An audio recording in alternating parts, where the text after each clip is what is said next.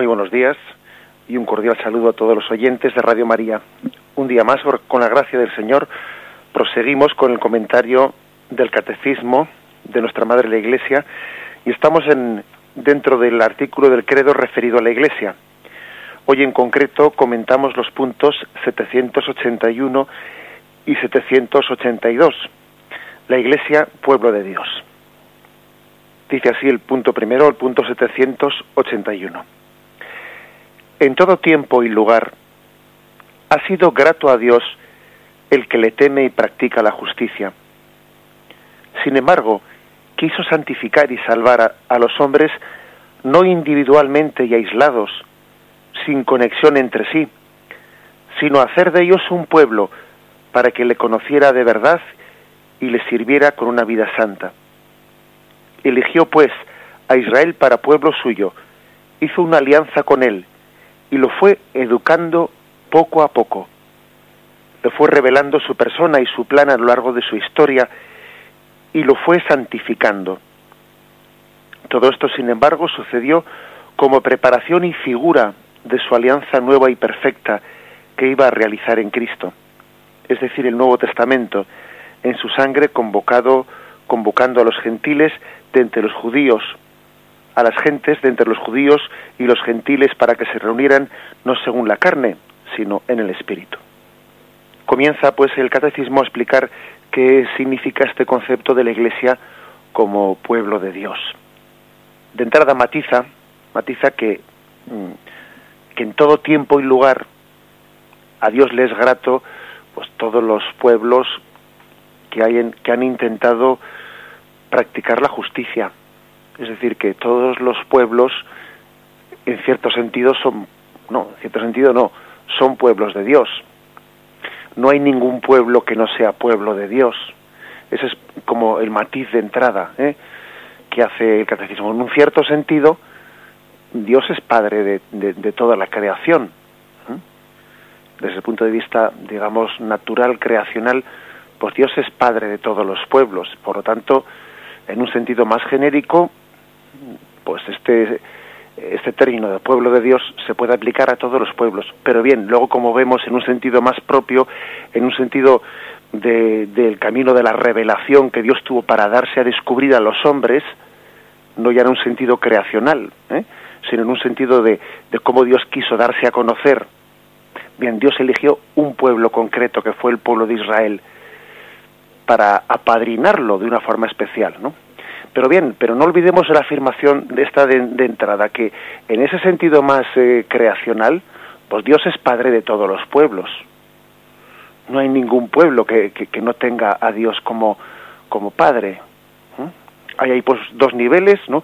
Un nivel más natural y otro nivel más mmm, de revelación. Dios se revela a través de un pueblo, Dios se descubre, ¿no? Es el camino para darse a, para darse a descubrir pero no conviene olvidar esto. De lo contrario, parecería que estamos hablando de, de un Dios, no sé, con una cierta imagen caprichosa que elige a uno y, y, y excluye a los demás. No, no hay tal cosa, ¿eh? porque todos los pueblos, por la creación, ¿eh? y porque tienen a Dios como origen, ¿no? De, y han sido creados, no todos los seres humanos, parten del acto de amor, de amor de Dios, ¿no? Creacional, en ese sentido, pues todos tienen a Dios por Padre. Y, y, a Dios le complace, le es grato cualquier hombre que en ese, que en esos pueblos, pues intente practicar la justicia y Dios y, y Dios como Padre de esos pueblos también se complace y se agrade y se y, y le agrada, ¿no? Eh, le agrada profundamente que también esos pueblos intenten, pues, obrar conforme a Dios les ha sembrado esas semillas de bien y de verdad en sus conciencias. Bien, pero dicho esto, es verdad, ¿no?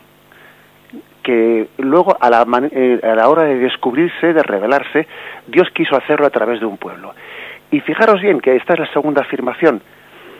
No nos quiso santificar individualmente o aisladamente, sin conexión entre nosotros, ¿no?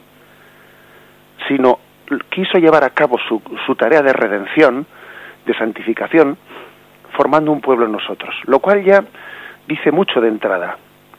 Dice mucho porque supone una purificación ¿eh? de esa tendencia mm, individualista que el pecado original pues había labrado en nosotros. El pecado original, una de las consecuencias ¿no? que se derivó de él fue la tendencia individualista que se genera en nosotros.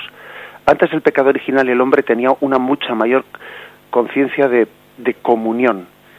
Y después de, del pecado original, pues hay una frase terrible, ¿no? De Caín, cuando le dice Yahvé, Caín, ¿dónde está tu hermano? Y él dice, ¿acaso soy el guardián de mi hermano?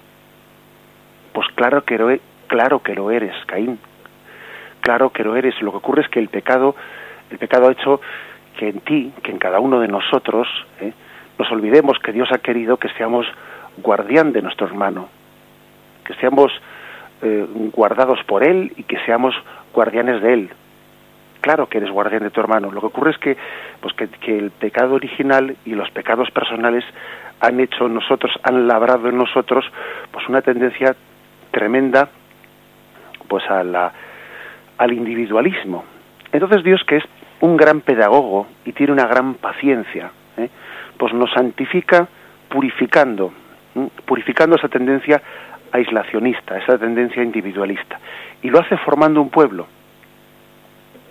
Y al igual que pues eh, en la vida religiosa, para formar a un novicio, se le forma en comunidad.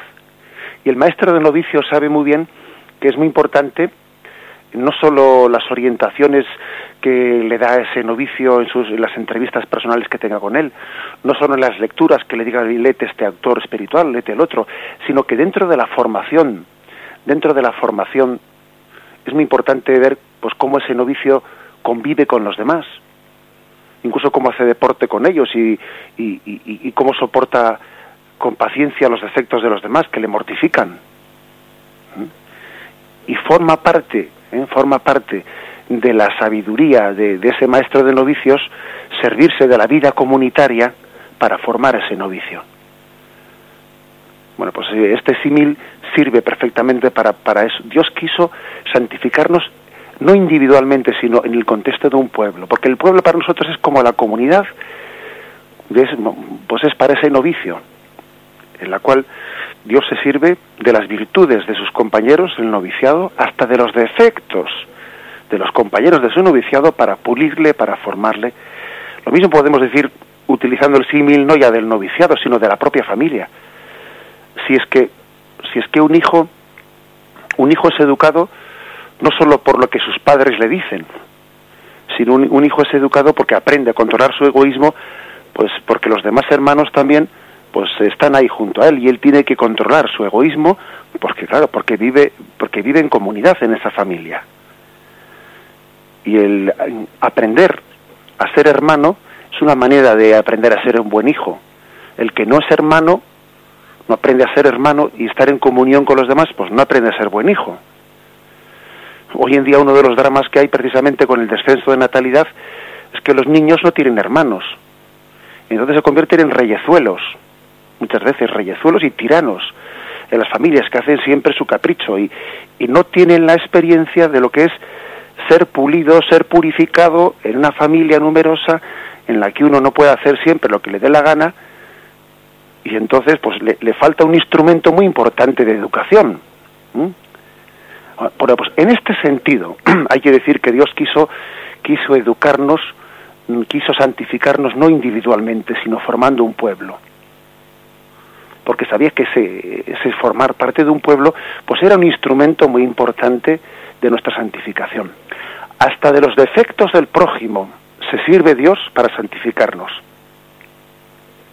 Cuando dice esa obra de misericordia, sufrir con paciencia los defectos del prójimo, bueno, pues lo dice porque porque es que Dios es capaz de servirse de eso, ¿no? De, de, de los defectos y de los pecados del prójimo, incluso como un instrumento de santificación. Bueno, esta fue par, esta forma parte de la de la pedagogía de Dios. Dios quiere purificar nuestro egocentrismo, quiere pulirlo para ir formando en nosotros eh, pues esa conciencia de cómo es Dios. Una, estamos superando pues una, una mentalidad, la mentalidad del, del hombre autónomo, para mm, caer, para ser formados en, en, esa imagen del hombre comunión, en esta mentalidad, en esta sociedad pues liberal, ¿no? que predomina en nuestros días, que todo se habla de autorrealización, eh, autodeterminación, espontaneidad, cada uno a lo suyo, ¿no? Pues no, pues quiere ser purificada por Dios en el contexto de una comunidad, de un pueblo. Toda la Sagrada Escritura tiene esa sensibilidad ¿eh? del sentido comunitario, del contexto comunitario en el que Dios quiere ser eh, revelado, quiere ser descubierto.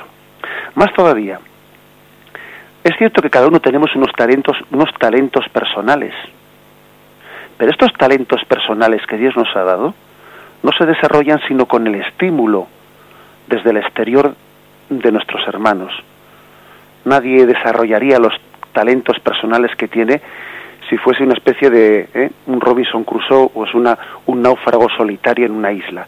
Los talentos personales que Dios nos, nos dio, pues se desarrollan poniéndolos al servicio ¿no? de, de los demás.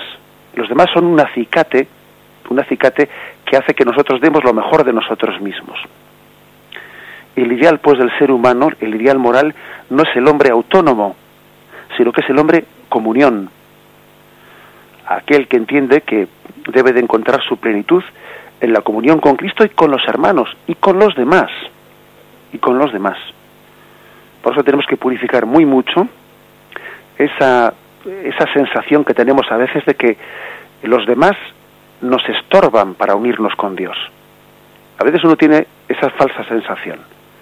Necesito, mm, de alguna manera, alejarme o aislarme porque los demás me estorban en la unión con Dios. Hombre, se puede entender eh, eh, la expresión de que uno necesita pues, momentos de soledad, bueno, y eso ya lo entendemos. Pero entendamos que esa especie de sensación que tiene uno de que el prójimo, los demás, la iglesia, pues eh, es como una pequeña mortificación que me, que me dificulta unirme con Dios, hay que purificar esa falsa idea.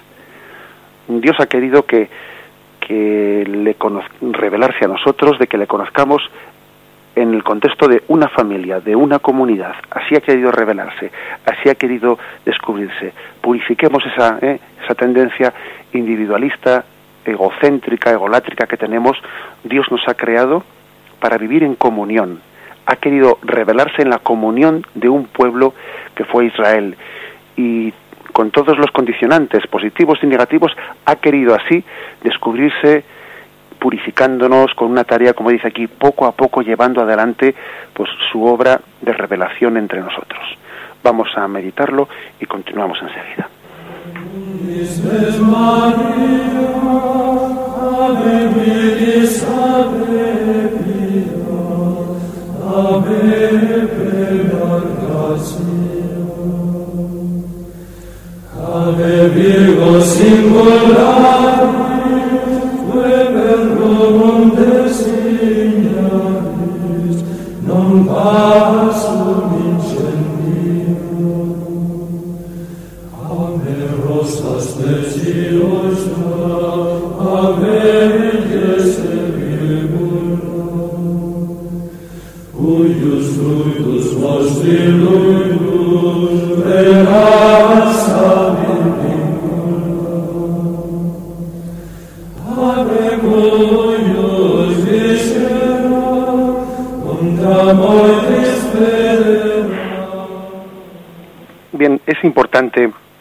que también veamos en qué contexto pues la Iglesia, en especialmente el Concilio Vaticano II, no olvidemos que el catecismo que estamos comentando pues es el catecismo del Concilio Vaticano II y que recoge una profusión de citas grandísima pues mm, la doctrina que emanó de este concilio. De hecho, el punto 781 que estamos comentando es todo el entero una cita literal pues de este Concilio Vaticano II en la Lumen Gentium en el capítulo 9, en la Constitución dogmática sobre la Iglesia, en la que se habla de la Iglesia pueblo de Dios. Y pues esta forma de, de hablar mm, mm, por parte del concilio de la Iglesia como pueblo de Dios subraya mucho una dimensión y pues histórico salvífica, es decir, de la historia de la salvación, de cómo Dios se reveló a través de una historia de la salvación, pues a través de Abraham, a través de todos los, eh, los patriarcas, los profetas, o sea, hablar de iglesia, pueblo de Dios, es recurrir mucho a esa imagen histórico, salvífica, de por qué camino quiso Dios darse a revelar. Eh, eh, esta, esta orientación de la historia de la salvación, que subraya mucho pues el concilio Vaticano II, lleva a presentar a la Iglesia como prefigurada, como hemos dicho ya en días anteriores, ¿no? Prefigurada desde el origen del mundo en la Trinidad, preparada en la historia de Israel, constituida en Cristo en los últimos tiempos y manifestada por la efusión del Espíritu Santo. Es la forma, ¿no? La forma, digamos, de, presentar el misterio de la Iglesia, ¿eh? con estas cuatro dimensiones. La Iglesia prefigurada en la Trinidad. La Trinidad es una comunidad, es una comunión la iglesia pues está prefigurada en la Trinidad. Está preparada en el pueblo de Israel. Allí fue la preparación. La prefiguración en la Trinidad. La preparación en el pueblo de Israel. Fue constituida ya en Cristo. Cristo constituye la iglesia, convoca, convoca a los apóstoles, constituida en Cristo y manifestada por la efusión del Espíritu Santo. ¿Mm? Por tanto, cuatro, cuatro niveles, prefigurada, preparada, constituida y manifestada. Esta forma de expresar las cosas, pues es una, una historia, la historia de la salvación. Bien, pues el, el concilio, dentro de estos cuatro niveles, presenta a la Iglesia como pueblo de Dios antes de hablar de la jerarquía. Fue especialmente el cardenal Suenens en el concilio Vaticano II y luego fue su, su proposición fue aceptada por todos los padres conciliares, dijo, es conveniente que antes de ponernos a hablar de la constitución jerárquica de la Iglesia, hablemos primero de que la Iglesia es pueblo de Dios. Porque de esta manera subrayamos que lo más importante en la Iglesia no es ser obispo o ser papa, sino sencillamente lo más importante es ser bautizado. Ser bautizado es lo, es decir, mm, lo que más nos, nos constituye es ser hijos de Dios. Y es mucho más importante en nuestra dignidad el ser hijos. Y esta propuesta de Cardenal Suenes pues, fue la que prevaleció en el, en el Concilio Vaticano II. Antes de hablar de la constitución jerárquica de la Iglesia, hablemos primero de que la Iglesia es pueblo de Dios. Con todo, no, no confundamos las cosas, ¿no? Esta propuesta de hablar de la Iglesia como pueblo de Dios no, es no, no entendamos que es una concesión al sentido democrático de la sociedad actual. O sea, que no responde eso a un intento de ganarse la benevolencia o, eh, la mentalidad moderna actual, porque sería un error. ¿eh? Sería un error pensar de que, que el Concilio Vaticano II habló primero del pueblo de Dios, como la Iglesia del pueblo de Dios, y luego de la constitución jerárquica de la Iglesia porque pues porque también se estaba un poco eh, adecuando a la mentalidad eh, democrática de la sociedad actual en la que se dice que el, que el poder emana del pueblo. Hombre, nosotros sabemos que, que ese concepto que respetamos mucho, ¿no? Por lo que pueda suponer otros aspectos, pero, pero que ese concepto no sirve para la Iglesia. En la Iglesia, pues autoridad no emana del pueblo. La autoridad eh, pues emana de Cristo, emana de Dios. Por eso no, eh, no, fue ese el motivo ¿eh? de hablar de la Iglesia como pueblo de Dios y describirla como una especie de comunidad democrática. No. El motivo fue el que hemos dicho. Es subrayar que lo que nos da dignidad, lo que aquello que nos tiene que hacer sentirnos pues verdaderamente nos tiene que dar autoestima y nos tiene que hacer sentirnos pues privilegiados y elegidos por Dios es antes que nada ser hijos de Dios, ser bautizados, haber sido elegidos y llamados por, por, por Cristo. Bueno, pues eso eso lo tiene igualmente pues el último en la iglesia el obispo el papa cualquiera de nosotros tiene una misma común dignidad independientemente de luego de la tarea que y el carisma y la vocación que Dios nos haya nos ha dado a cada uno Bien, hecha este matiz, este matiz hay que añadir un poco más, eh, bueno, pues que la imagen, la imagen del pueblo de Dios tampoco se la había inventado el concilio, ni mucho menos. ¿eh? El Concilio Vaticano II lo que hizo fue rescatar esta imagen, pues que estaba ya en muchos padres de la Iglesia, estaba en muchos, en muchos lugares, eh, y bueno, dentro de las distintas formas de describir lo que es lo que es la Iglesia, quiso rescatarla de esa forma. Con algún matiz importante, vamos a decirlo. Primeramente, el Concilio Vaticano II habla de la Iglesia misterio, misterio es decir, prefigurada en la Trinidad.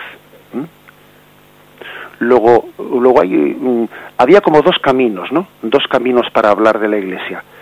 El de Iglesia, pueblo de Dios, o Iglesia, cuerpo místico de Cristo. ¿Qué es lo que hizo el concilio? Complementarlos los dos, complementarlos.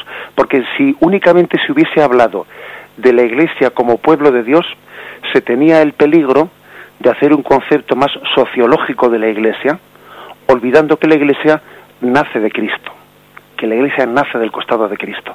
La imagen de la iglesia, cuerpo místico de Cristo, eh, es una imagen más, más mística, más espiritual, eh, que remarca mucho que, que, la iglesia nace de Jesucristo. La imagen de, mm, de la iglesia, pueblo de Dios, remarca más el sentido de comunitariedad y claro, puede tener el peligro puede tener el peligro de que se confunda como con una imagen sociológica, no una convocación de los hombres. Pero para, para quitar este peligro de, entender la Iglesia como un, una especie de concepto sociológico, una sociedad de hombres, el concilio, antes de hablar de la Iglesia, pueblo de Dios, dice que la Iglesia nace de la Trinidad, que la Iglesia está prefigurada en la Trinidad y que Dios quiso unir a todo el género humano, pues sirviéndose de la Iglesia como, mm, como un pueblo en el que se convocasen a todos los pueblos y a todas las, a todas las naciones. En resumen, hay que decir, ¿no? Pues que hay que complementar eh, el, el Concilio Vaticano II ha querido complementar la imagen de pueblo de Dios con la Iglesia misterio, etcétera. Eh, el actual Papa Benedicto XVI, pues eh, en todos estos años en, los que él fue eh, precepto de la congregación de la doctrina de la fe, el entonces cardenal Ratzinger, ¿no? Pues subrayó muchas veces en distintos libros que él escribió el peligro de hablar de la Iglesia después del concilio únicamente bajo el concepto de Iglesia pueblo de Dios. Él subrayó que ese, que ese peligro existía, que era una especie de reduccionismo. ¿eh? Y él insistía mucho en, la importancia de, complementarlo, porque de lo contrario, decía él, ¿no? Pues se podía eh, malentender, ¿no? Malentender eh, un concepto que era mm, de revelación a un concepto meramente sociológico. Sociológico. Ha sido, ha sido, pues, en, el posconcilio una tendencia, una tendencia que se ha dado, pues, eh, en muchos, bueno, pues, yo creo que todos nosotros no debata decir nombres, ¿no? Pero hemos visto eh, leo, textualmente un texto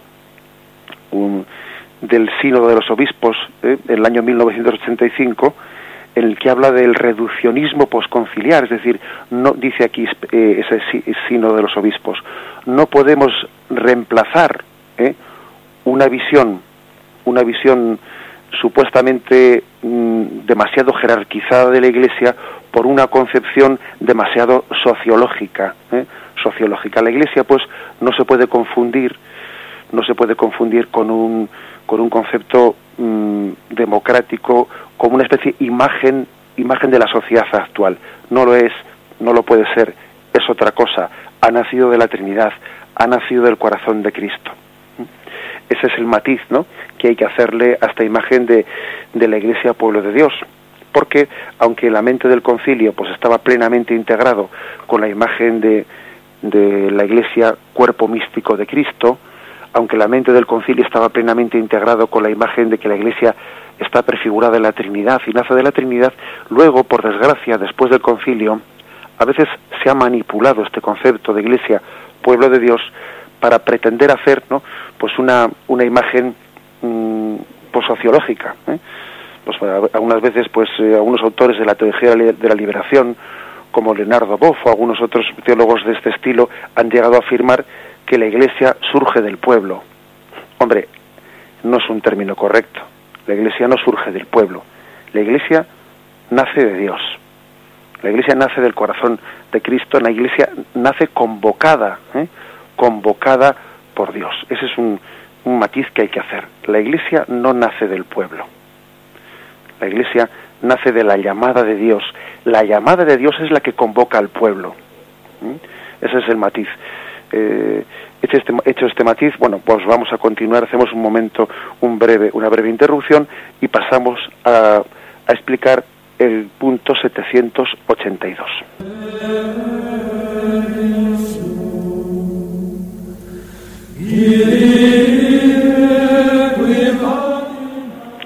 Dice el punto 782.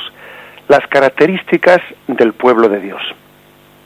El pueblo de Dios tiene características que le distinguen claramente de todos los grupos religiosos, étnicos, políticos o culturales de la historia. Y este punto pues da una serie de características que eh, pues que, le son que le constituyen, que, que le dan su identidad, ¿no? a la Iglesia Pueblo de Dios. Y vamos a leerlas, aunque sea brevemente, y comentamos cada una de ellas. Dice, es el pueblo de Dios.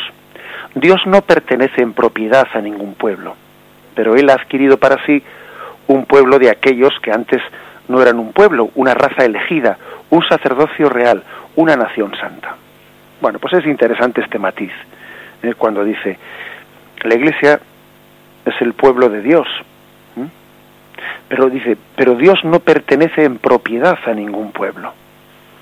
No pertenece en propiedad. Eso, eso es, es importante decirlo. Nosotros, nosotros somos propiedad de Dios. Pero Dios no es propiedad nuestra. ¿Mm? Eh, este matiz tiene su importancia. Es verdad que la alianza en el Sinaí dice, no, vosotros seréis mi pueblo y yo seré vuestro Dios. Bien, pero no entendamos lo de yo seré vuestro Dios como vosotros me tenéis en propiedad a mí.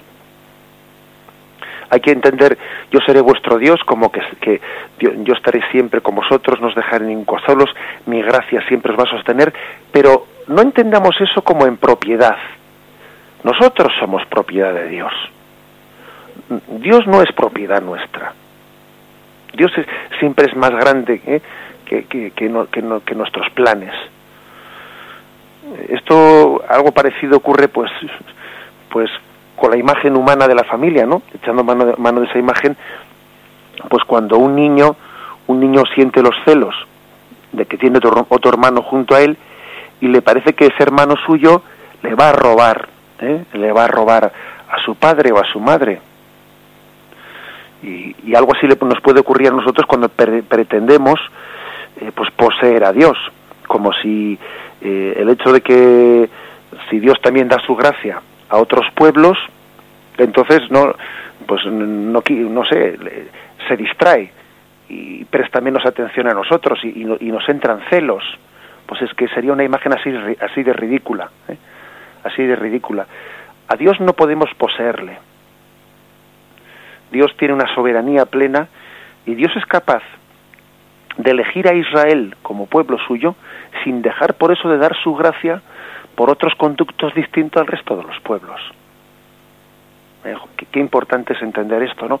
La soberanía de Dios, que no podemos meter a Dios en un cajón, en, en una caja de zapatos. No podemos a Dios meterle en una jaula y pretender que no salga de ella, ¿no? Y decirle, tú aquí, quieto, parado, y de aquí no te muevas. Y fuera de esta jaula no tienes derecho a salir. Que no, que eso es una imagen ridícula. Dios es soberano y los cielos y la tierra no son capaces de contenerle. Los cielos el universo, esos millones de años luz de los cuales a nosotros se nos habla, ¿no? Y, perdemos, y con tantos ceros de, distancia de años luz, nos quedamos pues perplejos, ¿no? Eso para Dios es algo ínfimo y eso no es capaz de contener la inmensidad de Dios. Con lo cual, repitamos esto. Nosotros pertenecemos a Dios la iglesia pertenece a Dios, es propiedad de Dios, pero Dios no es propiedad de la iglesia. ¿Mm? Vamos eh, a, decir esto claramente. ¿eh? Por eso nosotros podemos decir que Israel es el pueblo de Dios, la iglesia, la iglesia es el pueblo de Dios, sin limitar por eso la soberanía de Dios, que Dios es capaz de dar su gracia, pues eh, a, todo el mundo sin sin que nosotros seamos quienes pues para decirle a Dios cómo tiene que hacer las cosas. tenemos un montón de, de, vocaciones en la Sagrada Escritura de esto que estamos diciendo. ¿eh? Acordaros de ese pasaje en el que David quiere construirle un templo, ¿no? A Yahvé, y van del profeta Natán y le dice, voy a construir un templo. Y, y Natán al principio parece que lo bendice, pero luego Natán recibe la revelación de Dios y dice, vete y dile a mi siervo David, ¿eres tú el que me va a construir un templo a mí? ¿Te crees tú que Yahvé va a habitar en un templo hecho de piedra hecho por ti? ¿Te crees tú que tú a Dios vas a darle pues unas paredes y le vas a limitar, le vas a constreñir para que Dios esté ahí donde tú quieras? Yo mismo me construiré un templo. ¿eh? Eh, no es que finalmente, hay que decir que finalmente Yahvé bendijo la idea de David de construir un templo, pero quiso purificarla primero quiso purificarla diciendo, no entiendas tú que me vas a construir un templo a mí como que yo no voy a estar también, además de estar ahí, voy a dejar de estar en más sitios. ¿eh? la gracia de Dios se vuelca totalmente sobre, ¿eh? sobre la iglesia, pueblo de Dios, sin dejar por eso, ¿eh? sin dejar por eso también de llegar a todos los pueblos. ¿no? Esta es la grandiosidad de Dios, en que quiere volcarse sobre todo nosotros. Acordaros también de, de ese otro pasaje del Evangelio donde los, los discípulos van a donde Jesús y le dicen, Maestro, hemos visto algunos que hacían milagros eh, en tu nombre y no eran de los nuestros. Se lo prohibimos. Y, Jesús les dice, ¿por qué vais a prohibírselo? Si están haciendo el bien, el que no está contra nosotros está a favor nuestro. ¿eh? Es decir, que también ahí los apóstoles tenían una especie de tendencia un poco a como eh, a limitar en la acción de Dios únicamente a lo que salga, ¿no? del Señor de los apóstoles y Dios se lo corrige.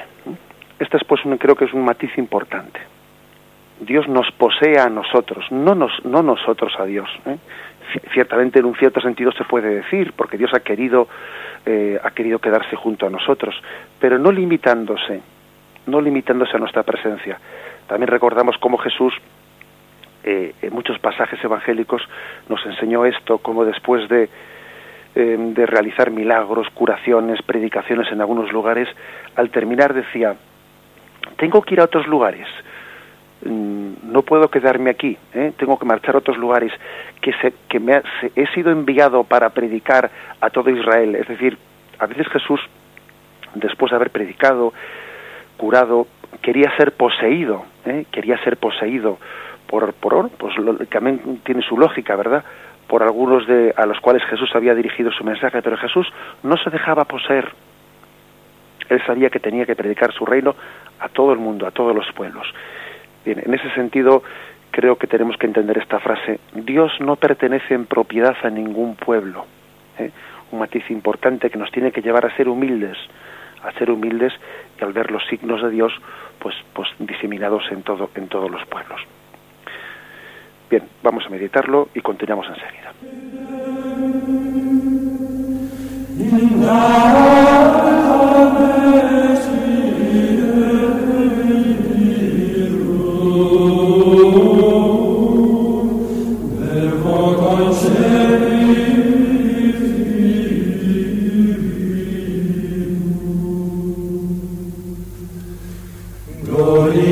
También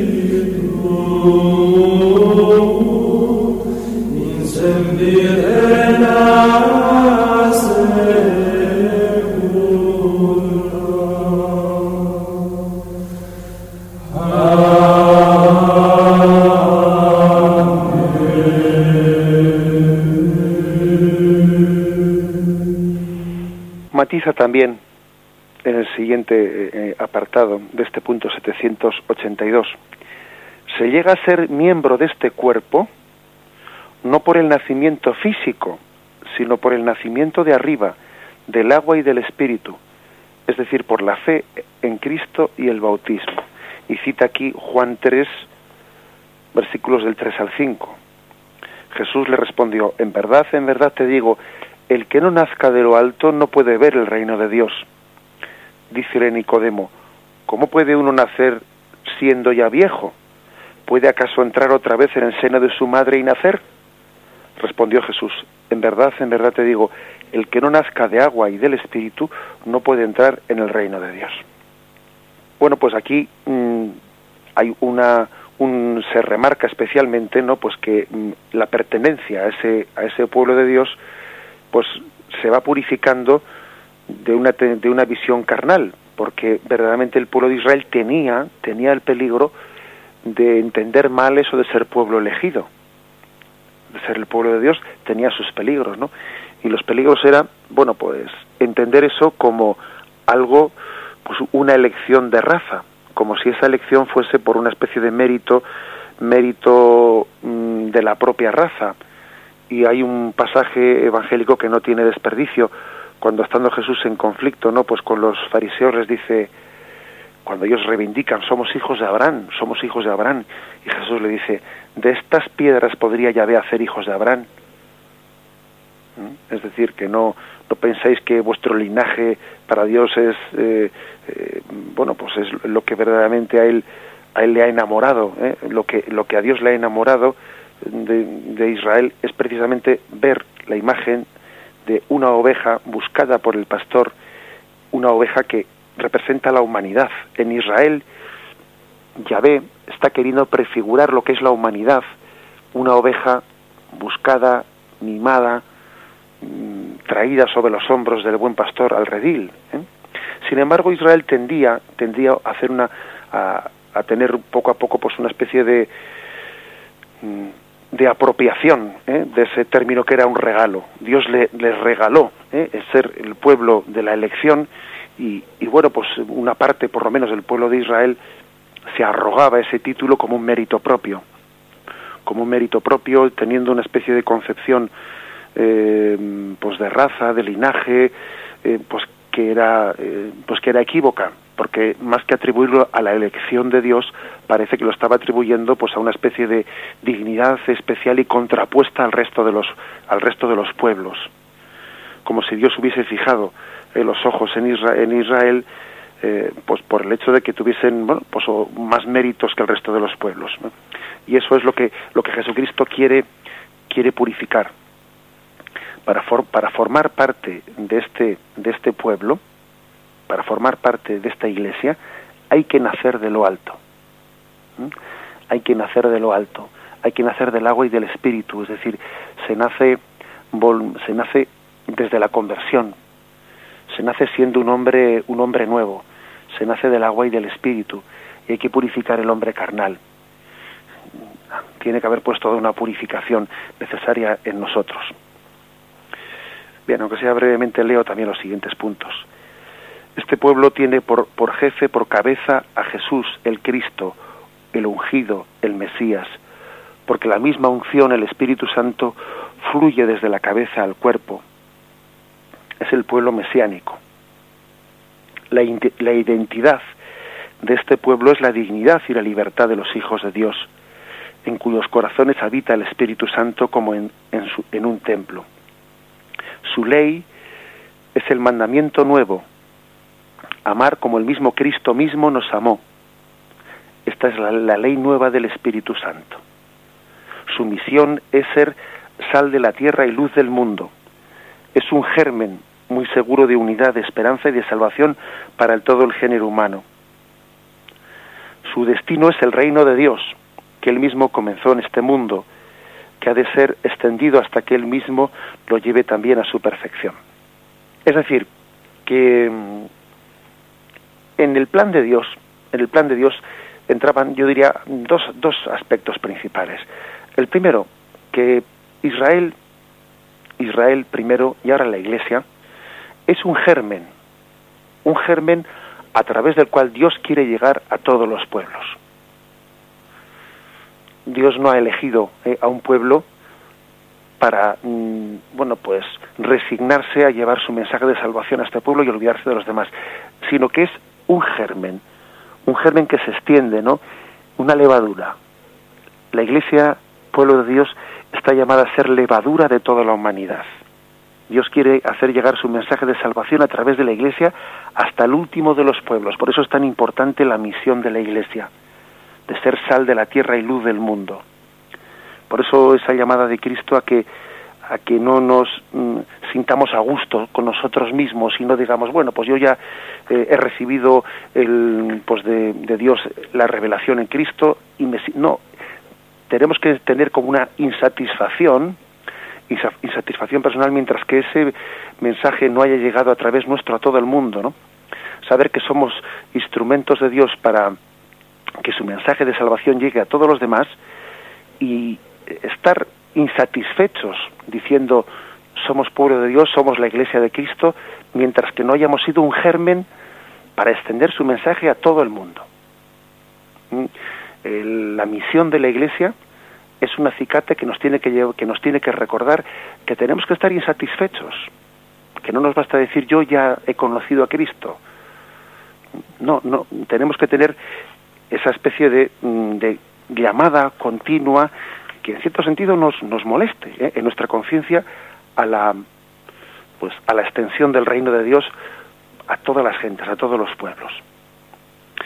Mm, Dios no es propiedad nuestra, pero nosotros sí somos propiedad de Dios y nos quiere como instrumentos suyos para llegar a todas las gentes, a todos los pueblos. Es verdaderamente importante eh, que se subraye este aspecto. Mientras tanto, mientras tanto, eh, el motor de identidad, eh, que es lo que dice aquí, el motor de identidad de este pueblo, de esta iglesia, de este pueblo de Dios, es el Espíritu de Cristo, que es el que nos da dignidad, dignidad a todos los que formamos parte de este pueblo de Dios. El Espíritu de Cristo que nos forma como pueblo, que nos hace a todos iguales en dignidad, como hijos de Dios, como miembros de la Iglesia. Bien, continuaremos Dios mediante eh, explayándonos en todo ello. Vamos ahora a dar paso a la intervención de los oyentes, como tenemos costumbre. Podemos eh, hacerlo llamando al, al teléfono 917 107 700 917 107 700 podemos plantear nuestras dudas o hacer también nuestras aportaciones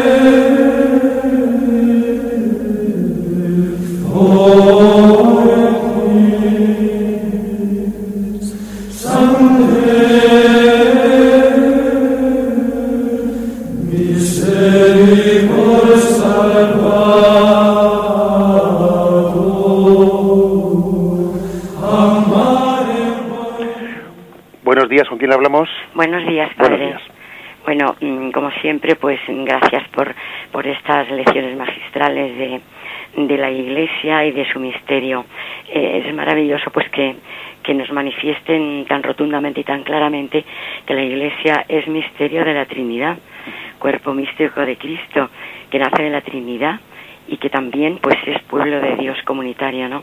Esto mm, pues nos impulsa hoy precisamente que empieza la oración por la unión de las iglesias, pues nos lleva a comprender de una forma profundísima pues eso, que estamos llamados a ser los elegidos, pero mm, en camino para que este, este reino de Dios se extienda a todos los pueblos. Es una gracia especial de Dios comprender esto y a partir del Vaticano, que como usted decía ha tenido muchas confusiones, pues que se vaya extendiendo todo esto, porque ayer mismo en mi parroquia estaban hablando de ciertas cosas, yo les dije, mira, a partir del Vaticano II y los papas actuales, Juan Pablo fue vuestro papa de juventud, pero hoy es nuestro papa este, y todo lo que está diciendo es absolutamente lo que el Señor quiere que oigamos ahora, ¿no? que pues que nos dice claramente que abramos las puertas a Cristo, como les decía a los jóvenes, y que presentándole nuestras alegrías, nuestras penas, todo, dejemos que ilumine con su luz nuestra mente y acaricie con su gracia nuestro corazón. Pues este es el misterio, ¿no? En la oración y en la unidad. Bueno, adelante. Yo sí que creo que, ese, ese, misterio un poco de complementariedad ¿no? que, que da toda esta visión del catecismo es muy importante. ¿eh? Es hermoso pues cómo se puede llegar a, complementar todas las imágenes. ¿eh? me refiero a la iglesia mm, prefigurada por la Trinidad, mm, cuerpo místico de Cristo, pueblo de Dios. O sea, es importante sumarlo todo y complementarlo todo. ¿eh? Eh, la, imagen equilibrada de la, del misterio de la Iglesia es la que integra todos los aspectos. ¿eh? No coge unilateralmente uno frente a los demás, no. Hasta es bueno que cada uno diga, vamos a ver, mm, ¿qué aspecto de los que, qué nombre de la Iglesia, ¿no? De pues cuerpo místico de Cristo, pueblo de Dios, etcétera, ¿cuál es el que más me falta a mí para complementar la imagen que tengo de la Iglesia? ¿Eh? Porque igual uno tiene una imagen de la Iglesia, pues por ejemplo, demasiado la Iglesia, la jerarquía, ¿eh? los apóstoles. No, pues igual tiene que complementarla. Y le falta la dimensión de Iglesia, pueblo de Dios, que la tiene olvidada y tiene que complementarla por ahí. Quien tiene una, una visión de la Iglesia pues meramente pues como de convocación o reunión de los hombres, bueno, pues tiene que complementarla pues con la apostolicidad de la Iglesia, etcétera. Cada uno tiene que ver de qué carece y complementarlo, complementarlo justamente allí de lo que adolece, porque es que a veces lo que hacemos es buscar esa imagen que más eh, la que ya tenemos, ¿no? Y nos reafirmamos en ella. Pero hay que intentar también buscar aquello de lo que carezco para complementarlo.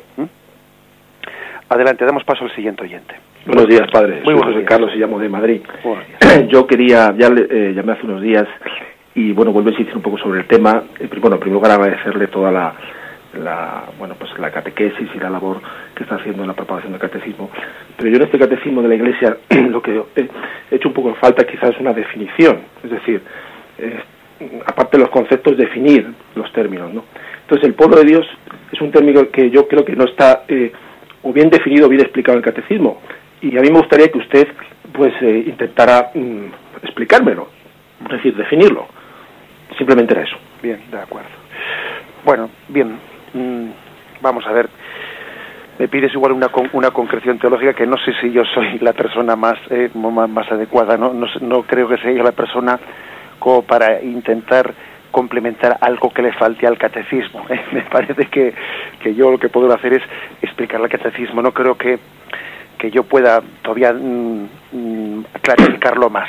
Pero bueno, ¿eh? con, temblor y con temor, yo diría lo siguiente. Vamos a ver, eh, la imagen de iglesia, pueblo de Dios, pues es una imagen que mm, remarca, remarca el aspecto de convocación de que Dios elige y nos elige no individualmente, sino que elige comunitariamente para seguirle. Dios quiere ser conocido por un pueblo. Por lo tanto, la Iglesia, pueblo de Dios, lo que remarca es pues la llamada de Cristo que convocó en torno a él a los discípulos. ¿Mm? y, y ese, ese aspecto concreto visible, visible de la Iglesia. La Iglesia tiene aspectos más visibles e invisibles.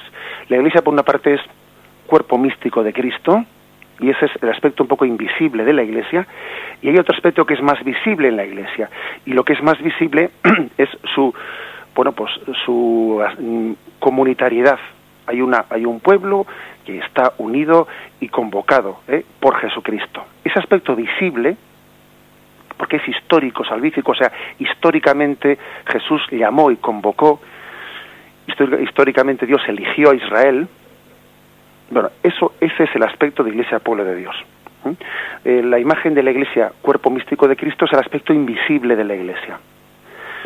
La imagen de la Iglesia, pueblo de Dios, es el aspecto visible, eh, comunitario, comunitario de la Iglesia. Cristo formó un grupo de apóstoles en torno a los apóstoles también había más discípulos, un grupo de mujeres que le seguían. Eh, eh, era el discipulado de Jesús que le seguía.